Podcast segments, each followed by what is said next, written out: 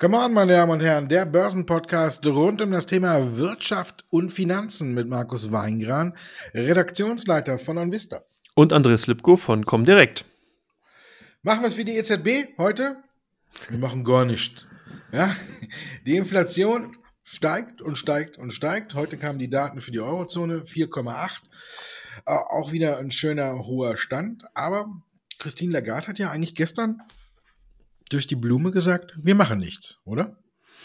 Ja, kann man so sagen. Zumindest hat sie ja die Märkte darauf hingewiesen, dass man an den alten, her altbekannten Programmen, dem PEPP-Programm, weiter festhalten wird, dass man auch die Anleihekäufe entsprechend nicht zurücknehmen wird und dass man hier eigentlich eher auf die Dezember-Sitzung verweist. Und das ist ja eine altbekannte Methodik, die wir ja bereits in den letzten Jahren gesehen haben, dass man immer wieder versucht, sich Zeit zu kaufen, dass man hier also erstmal sehen will, was passiert dann auch an der Preis von was passiert in der Konjunktur insgesamt, weil man hier natürlich auch durch Schnellschüsse, durch Reaktion eben an der, Zins, an der Zinsseite beziehungsweise dann eben bei den Anleihekäufen doch relativ schnell dann natürlich auch eine Richtung ändern kann, die man nachher dann aber auch nicht einholen kann. Das heißt, ähm, hier muss man schon sehen, auf der einen Seite ein bisschen Verständnis aufbringen für die Notenbanker, dass man natürlich dann, wenn man einmal diesen Weg eingeschlagen hat, nicht wieder sagen kann, April, April, wir machen doch alles anders. Das haben wir ja gesehen im letzten Jahr, als die Coronavirus-Pandemie eben ausgebrochen ist und die US Fed hier ganz schlagartig tatsächlich ihre Strategie geändert hatte.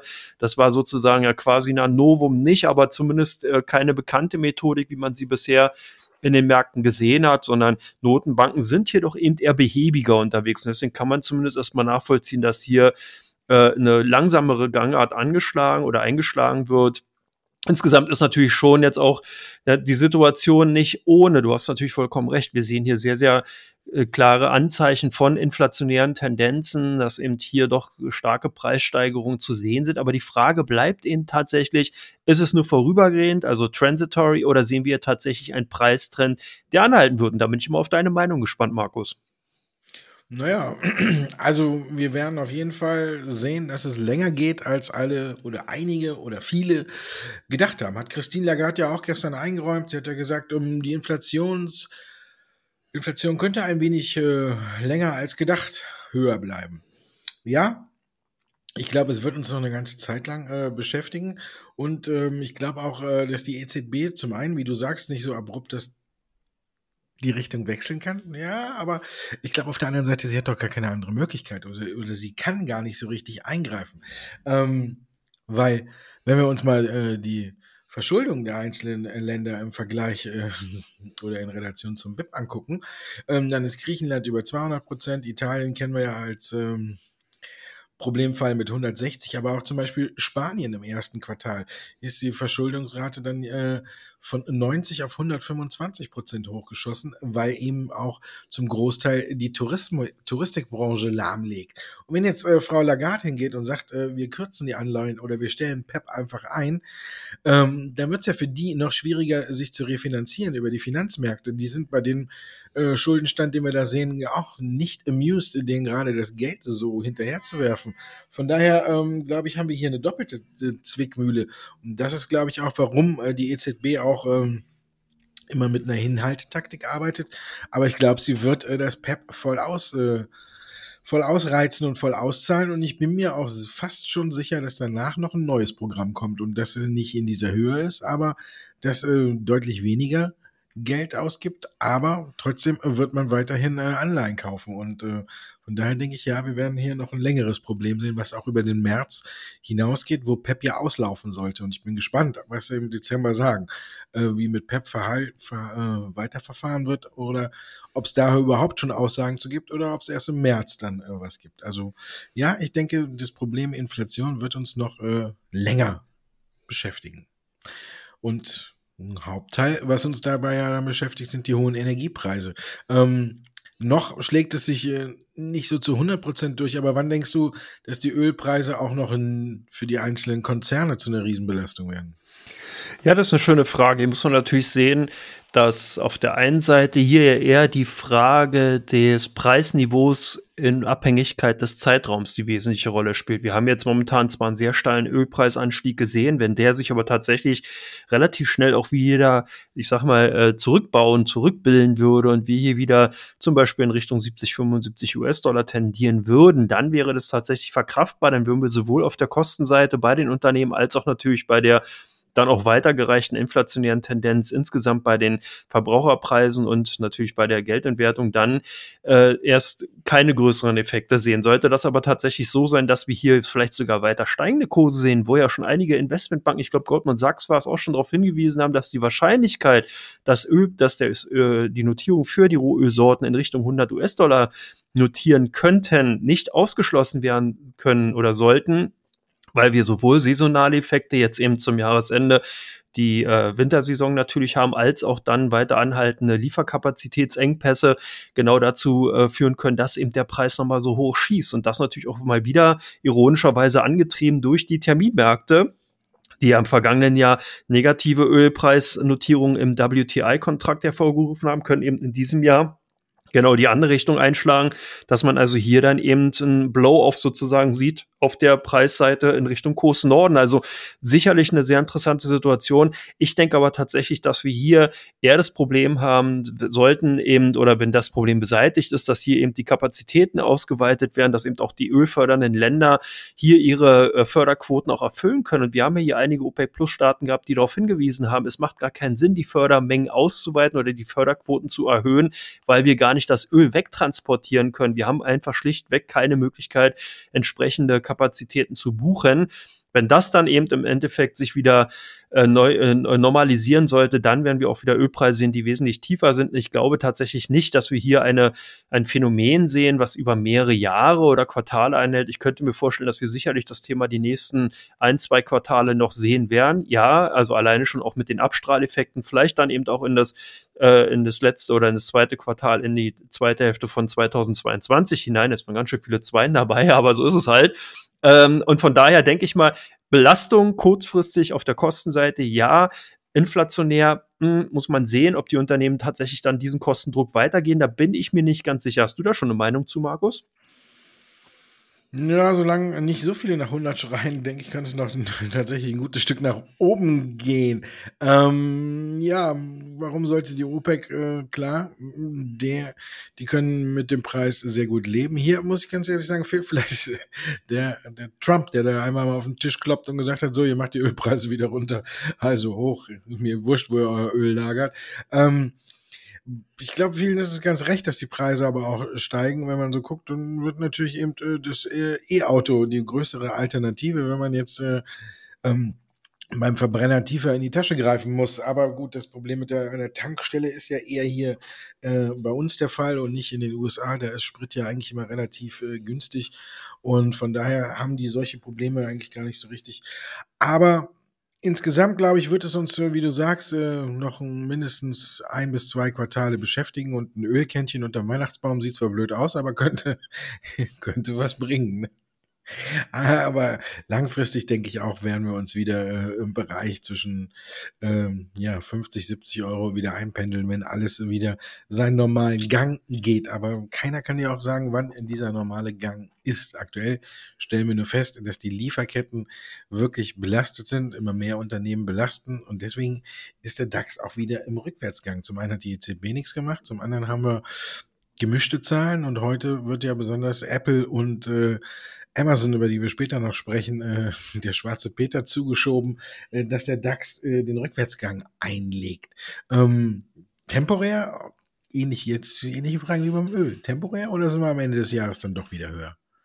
Hm, ja, ne, auch eine schöne Frage. Ich stelle mir auch gerade vor, wie sie so ein Shell-Ölfass unter dem Weihnachtsbaum macht. Also ist sicherlich auch nett. Hier, Schatz, ich habe dir was mitgebracht. Äh, ja, gut, genau. Gehen wir zum DAX zurück. Äh, ich denke, hier ist ganz klar jetzt der Bereich 15.500 einfach erstmal so ein bisschen das Zünglein an der Waage zu zumindest für die nächsten Tage. Und wir haben ja auch fairerweise in den letzten Podcasts darauf hingewiesen, dass der Oktober insgesamt wirklich auch so ein bisschen zickig, ein bisschen volatil bleiben wird. Und wir haben ja auch formell den Oktober noch nicht vorbei. Deswegen glaube ich, tatsächlich abstrahlend in die nächste Woche werden wir hier einfach noch ein paar kleinere Turbulenzen sehen. Ich denke aber und ich glaube weiter daran, dass wir tatsächlich zum Jahresende eine Jahresendrallye sehen können, die auch beim DAX dann eventuell auch höhere Kurse, neue Höchstkurse hervorrufen könnte.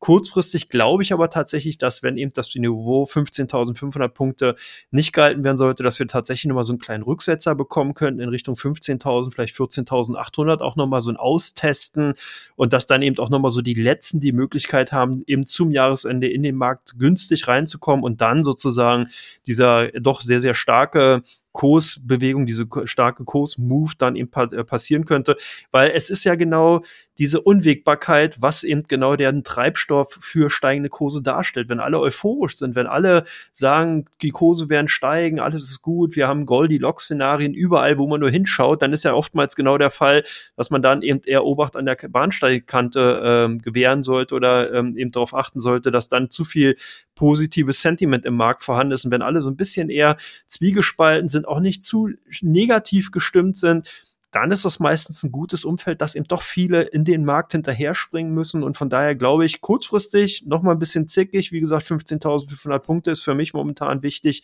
Hier verläuft auch die 50-Tage-Linie. Und ansonsten denke ich zum Jahresende, aber da haben wir noch ein paar Ausgaben, da können wir dann sozusagen unsere Hörer entsprechend auch dann briefen und genau dann auch läuten, wenn denn sozusagen die Jahresende-Hosse beginnt, oder Markus? Ja, ich stelle mir gerade vor, aus der Weihnacht wird eine Fassnacht, ne? du verschenkst ein Fass Öl und kriegst dafür, wenn man jetzt an der Börse guckt, äh, ein Fass Badweiser. Aber äh, an Häuser Busch ist ja auch gut gelaufen, die Zeit ja. war ja gar nicht so schlecht. Also, wenn man so danach geht, kann man aus Weihnachten auch äh, Fastnacht machen. Dann äh, 11.11. .11. ist ja auch schon vorbei, Karneval läuft. Also, ja, gut. ähm, ja, ich glaube auch, der DAX geht noch ein kleines Stück zurück, wenn wir uns das so, anschauen. Aber ich muss ganz ehrlich sagen, ich, ich bin so, habe gerade schon überlegt, ob ich tatsächlich, ich bin ja eigentlich immer der, der die Hörner aufhat, ne? aber aktuell neige ich ein wenig, äh, das, äh, ja, das Bärenfell überzuziehen. Also, ich bin da noch ein bisschen unschlüssig. Jetzt durch die Zahlen von äh, Amazon und Apple obwohl ich die gut finde, glaube ich, dass der Markt hier ein bisschen zu streng mit beiden ist. Und äh,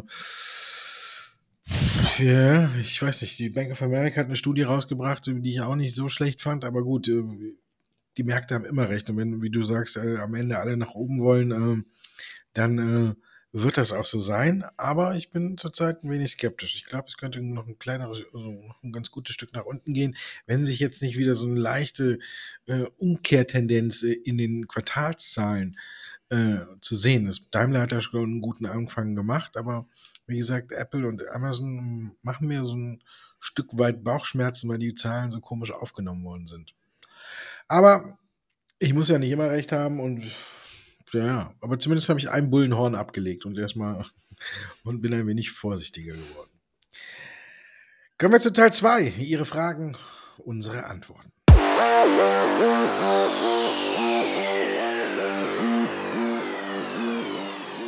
Teil 2 bei Come On, meine Damen und Herren.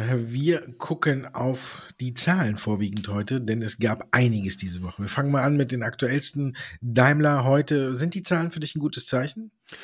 Ja, zumindest zeigen sie auf, dass man auch hier nicht alle äh, ja, Unternehmen in einen Korb werfen sollte, sondern genau hingucken muss. Wir haben es ja bereits schon bei Tesla gesehen, die auch gezeigt haben, dass man hier nicht unbedingt durch die Chipknappheit direkt getroffen werden kann. Und wir sehen es halt auch bei den Zahlen von Daimler, dass selbst bei den deutschen Autobauern hier doch das Feld verschieden ist. Und das ist ganz interessant, wenn man sich mal so ein bisschen tiefer in das Zahlenwerk hineingräbt, dann sieht man halt auch, dass Daimler hier auch ganz andere Profitbringer im Konzern hatte. Es war also auf der einen Seite hat man zwar weniger Autos und LKWs verkauft, aber dennoch hat man eigentlich ähm, den Umsatz ganz stabil gehalten und konnte damit den Markt zumindest erstmal überraschen. Und das waren auf der einen Seite natürlich Einsparungen, die man im letzten Jahr vorgenommen hat. Und da sieht, zeigt sich auch, das ist momentan auch eine ganz klare Tendenz bei den Unternehmenszahlen, die vorgelegt werden Die Investoren gucken wirklich darauf, wie gut haben die Unternehmen ihre Hausaufgaben gemacht, wie viel Kosten konnten eingespart werden. Dann kann man so die ein oder anderen Umsatzrückgänge nochmal so ein bisschen verkraften, weil man eben merkt, das ist ein robustes Unternehmen, was eben dann für die Zukunft gut gewappnet ist. So ist es halt auch bei Daimler. Hier hat auch zusätzlich nochmal die starke Finanzsparte dafür gesorgt, dass das operative Ergebnis über den Erwartungen lag, also dass man hier äh, sogar einen Anstieg vorweisen konnte so dass sich der, äh, der Nettogewinn um 21 Prozent auf 2,47 Milliarden Euro eben ausweiten konnte. Und äh, das ist natürlich ganz interessant, weil im Endeffekt der dann zumindest erstmal der Umsatz Juli bis September so ungefähr auf Vorjahresniveau lag bei 40 Milliarden Euro. Und äh, das zeigt eben genau, dass also hier im Endeffekt eine größere Effizienz halt äh, äh, geschafft werden konnte. Und ja, äh, insgesamt denke ich mir auch ganz gut und zeigt ja auch so ein bisschen, wir hatten ja auch hier bei uns im Podcast den Favoritenwechsel, eben so bisschen Volkswagen natürlich als erster Favorit. Daimler hat dann nachgezogen, aber habe ich auch immer wieder darauf hingewiesen, dass ich beide Konzerne gut finde, dass mir bei Daimler eben sehr gut eben auch gefällt momentan die Strategie, die man macht, dass man die Lkw-Sparte abspaltet, dass man den Konzern einfach gut im Griff hat, dass man hier eine ganz klare Schärfung reinbringt. Mir gefallen die Aktien weiter. Ich denke, also kurze Antwort, ja, ein gutes Zeichen dürften die Zahlen alle mal gewesen sein. Jetzt ist die Frage, gutes Zeichen auch bei Lucid. Die Aktie hebt ja sprichförmlich ab. Meinst du, soll, man soll da noch hinterher springen? Ich bin kein Freund von hinterher springen, aber ich bin ein Freund von äh, auf der Watchlist springen lassen und dann äh, Beruhigung abwarten und dann hinterher springen. Ja, ähm, wenn man sich das Ganze anguckt, ähm, hat Lucid keine Zahlen gebracht, sondern ein Zeichen halt gesetzt eben. Ähm, man liefert die ersten Autos aus, und zwar morgen und äh, ja, die kosten ja auch nur 177.000 Euro. Hast du dir schon einen bestellt? Äh, Dollar. Drei. Drei. Also ist ein stolzer Preis, aber man liefert und damit hat man natürlich jetzt auch ähm, einen Meilenstein im Unternehmen äh, erreicht und einige scheinen jetzt dann auch da drauf äh, abzuzielen, dass Lucid als reiner Elektroautoproduzent eine ähnliche Karriere hinlegt wie Tesla. Puh, beim Preis ist man auf jeden Fall etwas höherklassig. Ich finde die Autos aber schön. Ich habe sie mir angeguckt, muss sagen, finde ich toll. Ähm, ich würde eins nehmen, aber leisten könnte ich sie mir auch nicht. Aber ähm, und von daher muss man sehen, man hat jetzt schon Ferrari äh, in der Marktbewertung überholt und ist nur noch 10 Milliarden von BMW in, entfernt und hat, glaube ich, keine 10 Autos erstmal ausgegeben. Also klar, an den Zahlen und hier geht jetzt eben wieder auch die Diskussion los. Ähm, ja, an den Absatzzahlen ist so eine hohe Bewertung gerechtfertigt. Ähm, wenn die Autos äh, dann so gehen, wir haben die Erfahrung gesehen bei NIO, aus China, die auch äh, mit einer sehr geringen Stückzahl gestartet sind und schon eine sehr hohe Bewertung haben äh, und alles. Und da muss ich sagen, ähm, ja, ich würde mir die Aktie auf die Watchlist setzen und eine Beruhigung Richtung 30 Dollar vielleicht abwarten. Und dann würde ich ein kleines Tänzchen riskieren. Du hast bei Daimler schon angesprochen, die Autobauer haben sich unterschiedlich entwickelt. VW ist ja dann das Pendant, was auch die Woche die Zahlen gebracht hat und äh, deutlich weniger PKWs abgesetzt hat. Wird das ein Problem werden? Ja, hier auch, äh, auch bei Volkswagen macht Sinn, auch ein bisschen tiefer in die Zahlen zu gehen und da gar nicht mal bei den absoluten Finanzzahlen, sondern wirklich eher bei den Absatzzahlen und auch da so mal ein bisschen in die Kommentare reinsteigen, die das Management dazu eben abgegeben hat. Und da merkt man, dass VW einfach ganz klar in China den wichtigsten Absatzmarkt derzeit schwächelt und äh, hier wirklich ein Minus von mehr als ein Drittel des Umsatzes, also 33 Prozent sozusagen weniger hat. Das ist natürlich schon eine harte Nummer, gerade eben für so einen großen Konzern. Und es hat natürlich auch damit zu tun, dass da ableitend die äh, Chips und Halbleiter äh, äh, ja, Speicher sozusagen nicht äh, eingesetzt werden konnten, nicht bekommen wurden und entsprechend dann die Autos nicht ausgeliefert werden konnten. Also es ist natürlich ein, ja, ein, Dilemma, wenn man so will. Dann ist auch ganz interessant, ich habe schon gesagt, ein bisschen tiefer eben reinzuschauen, dass nach neun Monaten VW ungefähr 293.000 klassische E-elektrifizierte Autos abgesetzt hat. Und wenn man davon ausgeht, dass ja äh, Tesla bisher 630.000 in dem Jahr abgesetzt hat, dann sieht man also auch hier den Vorsprung von Tesla zu Volkswagen. Also hier hat Tesla ganz klar die Nase in diesem Bereich vorne. Und äh, als Ziel hat sich äh, Volkswagen ja gesetzt, dass man im Gesamtjahr 600.000 äh, äh, umsetzen will. Und es bleibt natürlich jetzt spannend zu sehen, ob man das noch schaffen kann. Da müssten jetzt ja sozusagen die, die Wolfsburger hier zum Jahresende einen ordentlichen Schlussspurt äh, hinlegen. Ob das so einfach zu machen ist, das darf bezweifelt werden, gerade mit dieser großen Abhängigkeit in Richtung China. Ich denke, da hat einfach Tesla äh, doch mal wieder ein bisschen die Nase vorn und vielleicht auch dahingehend wieder mal belegen können, dass man tatsächlich hier äh, der Innovator und im Endeffekt der, der Leitwolf momentan im Bereich der elektrifizierten Fahrzeuge ist. Und es bleibt natürlich jetzt spannend zu sehen, wie sich das Gesamtjahr darstellt. Aber Volkswagen könnte so ein bisschen die Dynamik draußen sein. Die haben auch schon sehr, sehr viele Vorschusslorbeeren sind vergeben worden von den Investoren. Deswegen scheint Daimler doch tatsächlich dann eben so ein bisschen momentan, wenn man im Automotive-Sektor unterwegs sein will, im deutschen Bereich die bessere Wahl zu sein.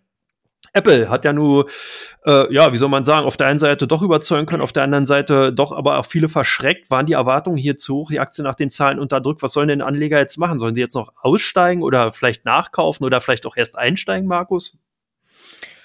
Ich finde äh, ja die letzteren Varianten gut. Ich finde, man ist ja einfach, finde ich, ein, ein, Stück weit zu streng. Wenn man sich die Zahlen anguckt, dann hat der Tim Cook ja gesagt, klar, man hat Probleme wie alle anderen auch. Äh, äh, zum einen in der Lieferkette und äh, zum anderen auch eben durch den Chipmangel. Also hier hat man quasi ähnliche Probleme wie die Autobauer und ähm, die Lage bessert sich ja wieder. Aber äh, insgesamt hat das Apple 6 Milliarden Umsatz gekostet, hat er gesagt. Und wenn man sich jetzt dann äh, das Ganze anguckt, die 6 Milliarden drauf, hätte man die Erwartungen auch bei dem Umsatz übertroffen. Ähm, bei äh, Gewinn je Aktie lag man in line und man hat trotzdem jetzt den, den Gewinn um äh, etwas mehr als 60 Prozent auf über 20 Milliarden Dollar gesteigert. Ich meine, ich finde, irgendwie muss man die Kirche auch im Dorf lassen und das bei den Problemen, die man hat. Also, ähm, ich finde, Apple hat kein, äh, was die Zahlen auch gezeigt haben und auch die Zahlen, wenn man da auch hier, wie du sagst, immer ein wenig tiefer gräbt, so sieht man eigentlich, dass die Nachfrage nach allen Produkten äh, ziemlich hoch ist. Und auch Tim Cook hat äh, selber noch bemerkt, äh, dass ähm, fast die Hälfte der Käufer quasi äh, Neueinsteiger sind, also die zum ersten Mal in Kontakt mit einem Apple-Produkt kommen. Also es könnte durchaus sein, dass man neue Apple-Janer gewinnt. Also ähm, von daher muss ich sagen, hat sich Apple für mich hervorragend geschlagen. Ich würde äh, ja nicht äh, jetzt mich davon beeindrucken lassen, dass die Aktie zurückgeht. Auch natürlich hat man einen Ausblick äh, äh auf das äh, wichtige erste Quartal geliefert, der jetzt unter den Erwartungen lag. Und natürlich wird man da auch ähnliche Probleme haben. Das ist alles klar. Aber solange die Nachfrage da ist und man sie nur nicht bedienen kann, finde ich, ist das immer noch besser, als wenn man die ganzen Klamotten irgendwo rumliegen hat und keiner will sie haben. Also das muss man ja unterm Strich auch mal sehen. Von daher, ich würde da eher das Ganze ausnutzen.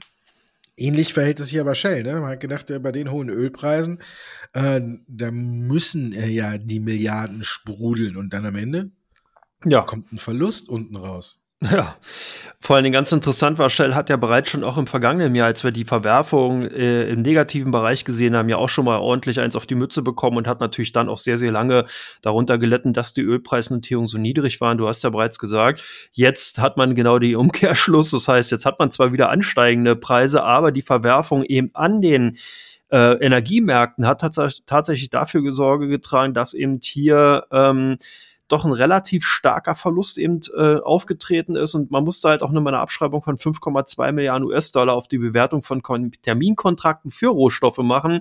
Das ist natürlich schon ein bisschen krass und gerade eben, wenn man eben zurückdenkt und denkt, na Mensch, bei steigenden äh, Energieträgerpreisen müsste der Konzern ja eigentlich, ja, eigentlich Gewinne machen und macht eben Verluste, denn ist das natürlich ein, ja, trübt so ein bisschen das Wässerchen insgesamt. Zudem belasten natürlich auch noch die Folgen des Hurricanes Ida, der eben auch bei teilweise zu Ausfällen bei der Förderung geführt hat. Also hier gab es einige Probleme, die teilweise hausgemacht waren, andere, die externer Natur sind, sodass der Konzern dahingehend erstmal jetzt so ein bisschen äh, hier äh, auf die Bremse getreten hat und einige Investoren doch erstmal erstaunt darüber waren und erstmal, sag ich mal, ihre Position aufgelöst haben. Ich denke, trotzdem bleibt Shell aber auch gerade mit den Bestrebungen, dass man sich jetzt hier in Richtung ESG-konform und Konzern ausrichten will, dass man eben auch erkannt hat, dass eben Investoren hier wesentlich stärker darauf gucken, äh, dass man eben den Umweltschutz äh, und das soziale, äh, die Positionierung der Konzerne natürlich entsprechend auch wahrnimmt und auch nochmal stärkt, dass das sicherlich ein Thema ist, was zukünftig auch noch wesentlich stärker äh, bei Shell eine Rolle spielen wird. Von daher denke ich, sind die Aktien durchaus interessant und ich glaube, dass wir hier tatsächlich eher ein Einmalereignis gesehen haben, was natürlich aufgrund der Größe 5,2 Milliarden US-Dollar ist natürlich jetzt schon mal eine Hausnummer, aber insgesamt kann man sagen, wir dürften die kommenden Quartale wieder äh, profitabel bleiben und von daher denke ich, sind die Aktien weiterhin interessant. Interessant ist auch unser dritter Teil, zu dem wir jetzt kommen. Wir gucken, welche Aktien im Fokus stehen äh, bei OnVista und welche Aktien ein hohes Handelsvolumen äh, bei der Comdirect haben.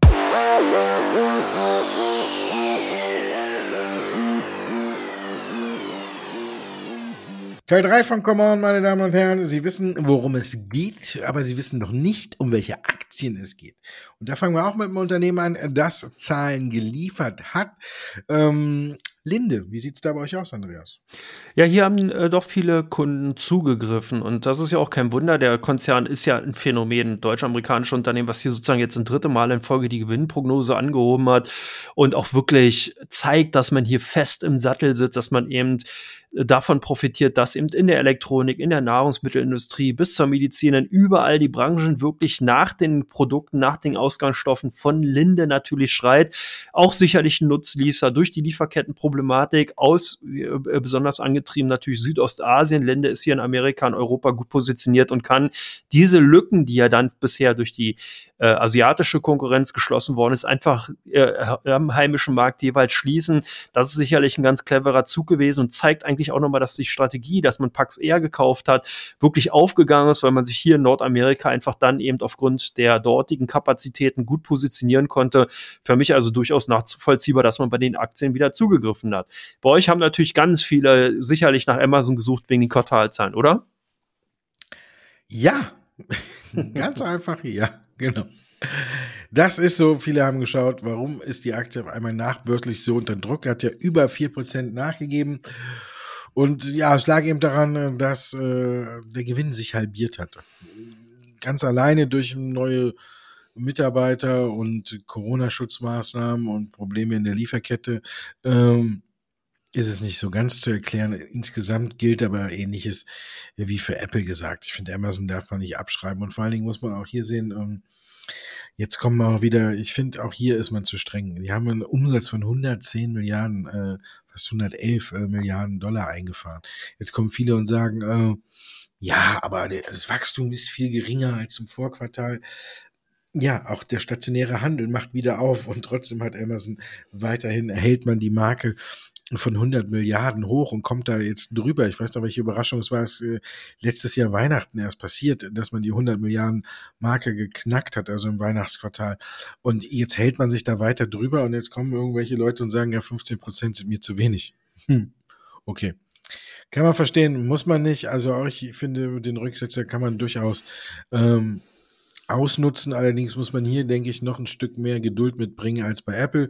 Wir werden jetzt hier, glaube ich, einen etwas längeren Seitwärtstrend sehen, weil ja auch Amazon schon gesagt hat, äh, im Weihnachtsquartal sieht es mau aus, hier werden wir auch einen hohen Umsatz haben, aber die Belastungen sind nach wie vor hoch, dass also auch hier man meinen Gewinn nicht mehr mithalten kann. Aber wir haben es auch schon oft genug gesehen dass Amazon seinen Gewinn zugunsten äh, der Expansion geopfert hat und am Ende haben sie immer davon profitiert. Also wer die Aktie noch nicht hat, der wartet vielleicht noch ein Stückchen und dann kann man die sich dann tatsächlich kaufen, finde ich zumindest. Oder ähm, sich genauer angucken. Kaufen äh, dürfen wir ja nicht sagen. Ne? Tesla ähm, ist äh, auch äh, jetzt äh, vierstellig und wann wird es fünfstellig? ja, gute Frage. Da muss man Casey Woods fragen. Die hat ja ein Kursziel von 3000 US-Dollar draußen und könnte auch ein Grund dafür gewesen sein, dass natürlich hier viele Kunden weiterhin ganz klar den Fokus auf Tesla haben. Aber man merkt schon, so das Kaufinteresse weicht auch schon so ein bisschen den ersten Verkaufsneigungen. Ich meine, bei 1000 US-Dollar jetzt warten viele natürlich, dass wieder ein Stocksplit angekündigt wird. Das ist ja kategorisch, wenn Tesla in Richtung vierstelliger Notierungskursniveaus schreitet. Äh, hier hat natürlich Tesla in der letzten Woche ganz klar davon profitiert, dass zumindest der große US-Autovermieter Hertz oder Hertz angegeben hat oder bekannt gegeben hat, dass man 100.000 Tesla-Autos für einen Gesamtwert von 4,2 Milliarden US-Dollar eventuell oder ne, erst hat man gesagt, man will die ordern. Das macht im Verhältnis 630.000 Fahrzeuge liefert Tesla knapp aus, 100.000 jetzt allein durch einen Großkunden. Deswegen kann man auch nachvollziehen, dass die Aktien so angesprungen sind. Heute kam aber, und das ist ganz spannend, eine Relativierung von Herz, dass man gesagt hat, man möchte potenziell 100.000 Tesla-Fahrzeuge kaufen. Das wird also nochmal spannend, wie die Tesla-Aktie darauf reagiert. Also äh, auch ein sehr interessantes Wortspiel, so vier, fünf Tage später nachzuliefern, zu sagen, erst will man und dann, naja, mal gucken, potenziell hätten wir da Interesse dran. Auf jeden Fall die Aktien, bei den Aktien führt zumindest schon mal dazu, dass man hier ein großes Handelsinteresse sieht. Und bei euch, BYD, da war auch einiges los, oder? Ja, Quartalszahlen. Und lag, der Gewinn lag 27 Prozent unter Vorjahresniveau. Ähm, war nur, glaube ich, so ein kurzes Problem. Das ist äh, der Kurs natürlich schon äh, in Asien darauf reagiert hat und bis die Zahlen hier so über den großen Teich geschwappt sind und alles, hat man sich gefragt, warum stürzen die so ab und hat gesucht und gesucht und gesucht.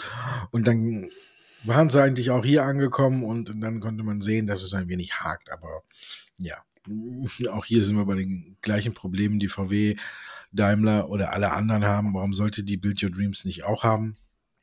Für mich aber auch wieder temporäres Problem. Unter allen chinesischen Autobauern ist Build Your Dreams für mich einfach der kompakteste und bestaufgestellteste, wenn man guckt mit äh, Batteriefabrik, Bussparte und da kann man jetzt noch eine, äh, eine Liste aufzählen, die noch äh, ein Stück länger ist. Von daher, ähm, die Aktie hat zuvor äh, wirklich richtig Gas gegeben und auch einen ordentlichen Kurssprung hingelegt. Also ist es hier so ein Misch, so eine Mischung aus nicht 100% überzeugenden Quartalszahlen und Gewinnmitnahmen, wo man sowas ja als äh, ja, schönen Anstoß nimmt. Ne? Wenn man unschlüssig ist, dann kommt sowas dann ja, raus damit. Und raus damit ist die Frage für Kia Gen. raus aus dem DAX. Übernahmegerücht.